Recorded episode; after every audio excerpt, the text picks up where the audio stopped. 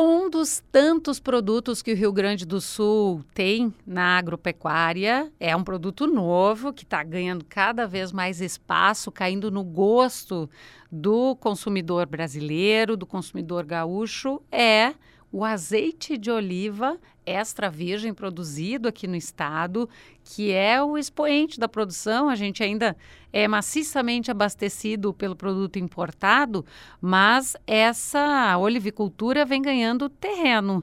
E na última sexta-feira foi dada a largada oficial com a abertura da colheita das oliveiras aqui no Rio Grande do Sul. E o palco escolhido foi o Olivas de Gramado, que tem essa é a sua terceira safra e tem uma série de novidades. André, conta um pouquinho para a gente como foi para vocês receber esse convite para ser palco dessa cerimônia simbólica de abertura. Vocês que são um espaço que tem o chamado uh, turismo né, da, do, do azeite e que estão aí num, num, processo, a gente pode dizer que é muito novo ainda de produção, né? Como que foi para vocês receber esse convite?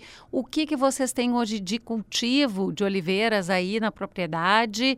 E quais são os próximos passos? Aonde se busca chegar, né, a partir de agora? Bom dia, Gisele.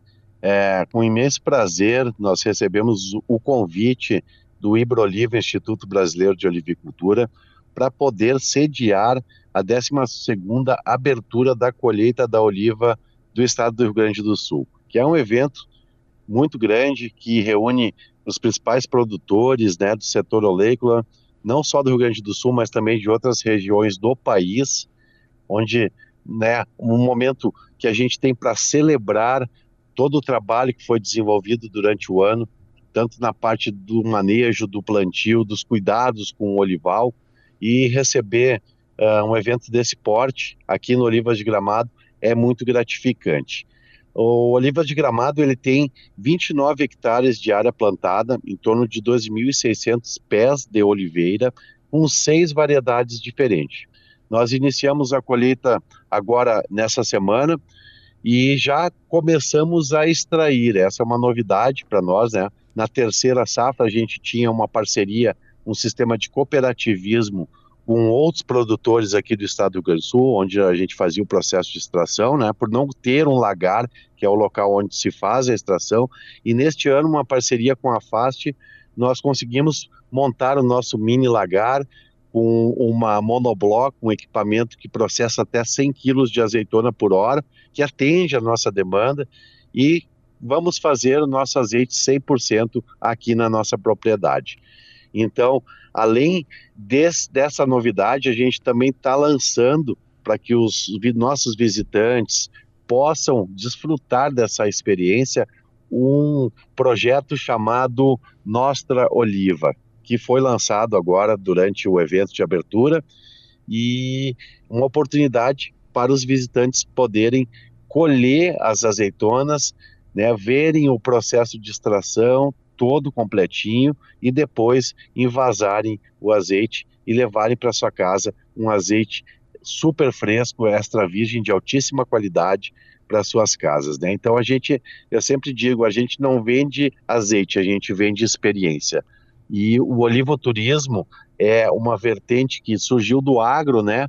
Assim como o enoturismo que que gerou um, um grande, uh, digamos assim, um grande movimento socioeconômico na região dos vinhedos, o olivoturismo também está começando a emergir tanto aqui na Serra Gaúcha quanto em outras regiões do estado, tanto na metade sul quanto também na fronteira, que é uh, justamente isso, né? Fazer com que as, as pessoas possam vivenciar um dia no olival, ver como é que funciona todo o processo e, é lógico, degustar os melhores azeites do mundo, que hoje os brasileiros, nós, né, estamos fazendo azeite para gringo ver. Exatamente. Olhando um pouquinho para essa questão do local, né? A serra tu falou sobre a metade sul e é onde existe de fato uma concentração das propriedades que se dedicam à olivicultura. O que, que tem de diferente no terroir aí da Serra? E queria que tu falasse um pouquinho sobre a estimativa de vocês aí de colheita, que diferentemente do, de outras áreas do estado, onde o El Ninho, o excesso de chuva acabou prejudicando, vocês devem ter uma safra um pouquinho maior do que a do ano passado, né? Exato, Gisele. Então, infelizmente, né, uh, em razão uh, de efeitos uh, climatológicos, né, como o El Ninho, afetaram diretamente a produtividade do setor oleícola, principalmente aqui no Rio Grande do Sul, né, em Minas Gerais, esses danos foram menores, né, não teve quebra de safra lá, mas aqui no Rio Grande do Sul a gente teve danos bem, bem sérios aí, principalmente na região da metade sul, que é o maior produtor do Brasil hoje, né? Região de Encruzilhada, de Caçapava do Sul, né? Então a gente teve a gente teve uma, uma, uma perda grande no, nos olivais, alguns perderam até 70%, 80% da produção na safra 24, e diferentemente uh, de nós, aqui na Serra Gaúcha, que tivemos até um acréscimo, um pequeno acréscimo, mas conseguimos manter a safra. Isso ocorre justamente em razão do terroir, que são as diferenciações né, que cada clima de cada região pode proporcionar.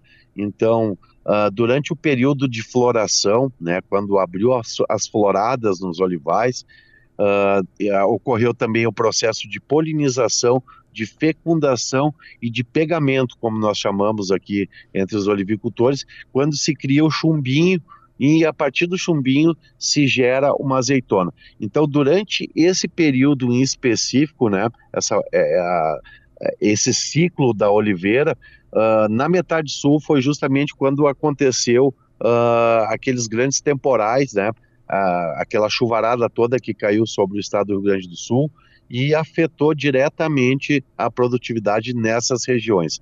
Aqui na, na Serra Gaúcha, a gente tem alguns fatores diferenciados de terroir. Né? O nosso índice pluviométrico é diferente, a nossa orientação solar também, a questão do o pH do solo, nós temos um, alguns problemas em relação ao alumínio, né? A gente tem um pH muito ácido, então a gente tem que usar grandes quantidades de calcário para fazer o sistema de calagem e poder propiciar um ambiente uh, mais mais no, que gere mais nutrientes para a planta, né, para a oliveira poder se desenvolver e produzir com mais eficácia.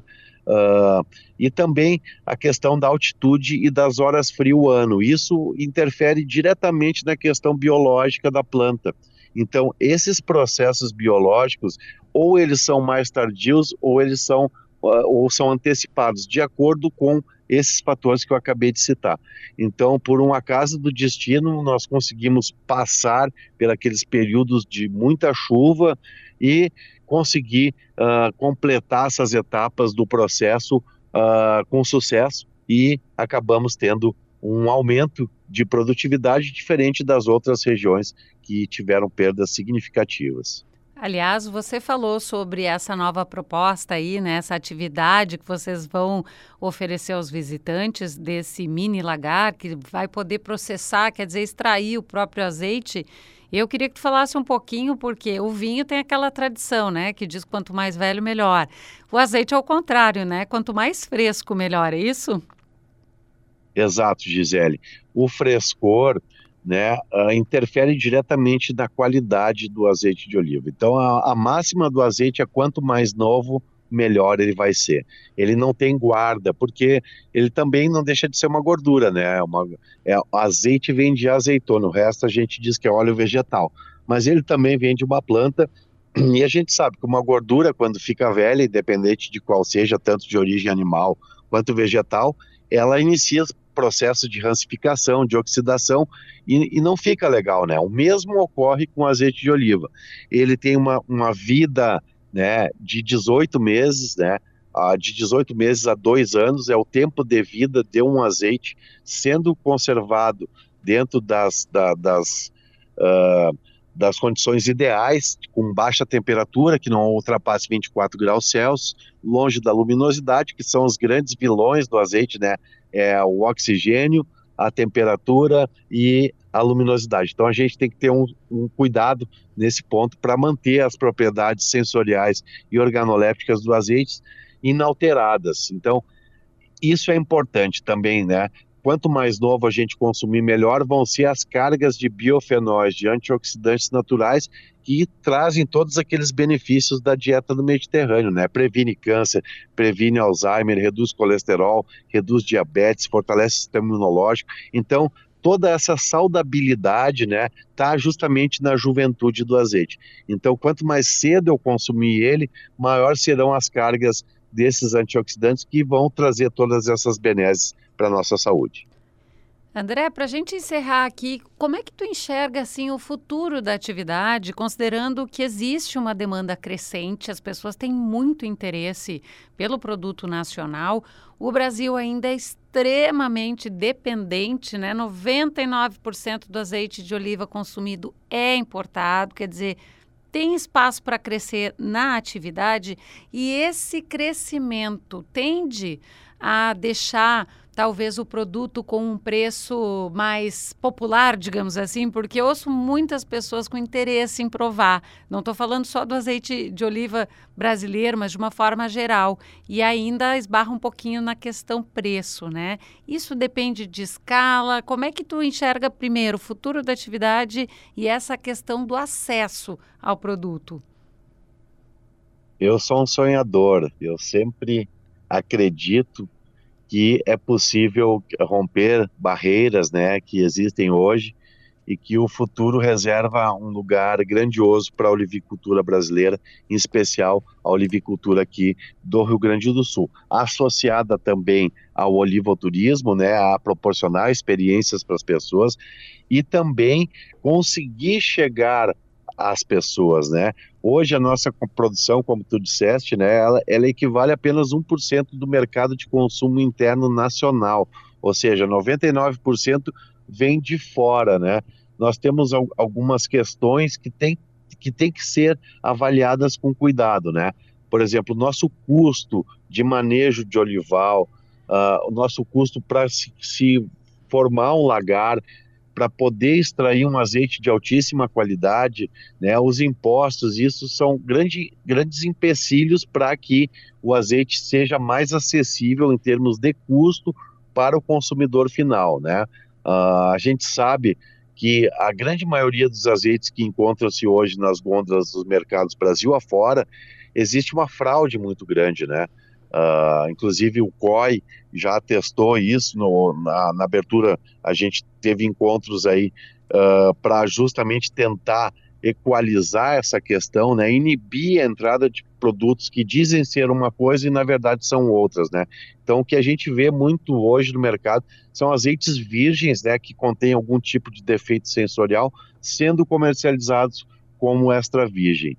Então isso é um problema, né, essa classificação a gente tem, juntamente com o mapa, que fazer fiscalizações contínuas para barrar esse tipo de produto do mercado, né, ou para que ele se adeque à legislação e seja classificado de uma forma correta, inibir também a presença de azeites adulterados, que tem acontecido muito no Brasil, azeites batizados com óleos vegetais, né, inclusive até com lubrificantes automotivos, como já foi uh, apreendido pelo próprio mapa, né, em 2001, 2021, né, então a gente tem que começar a fazer uma limpa nesse mercado e dizer quem é quem, porque para ser um produto premium de altíssima qualidade, isso tem um custo, né, então uh, esse custo, ele, ele refere-se diretamente à qualidade que eu estou oferecendo.